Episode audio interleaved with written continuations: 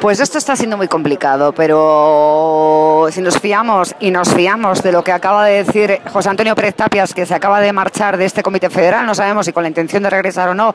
en declaraciones a Willy Beretta ha dicho el Partido Socialista es un auténtico caos.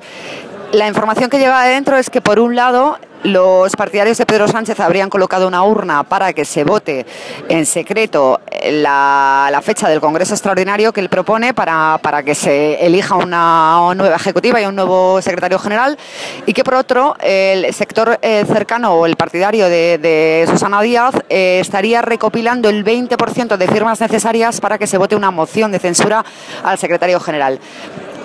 complicado, caótico, como dice Pérez Tapias. Seguimos pendientes de la resolución o no.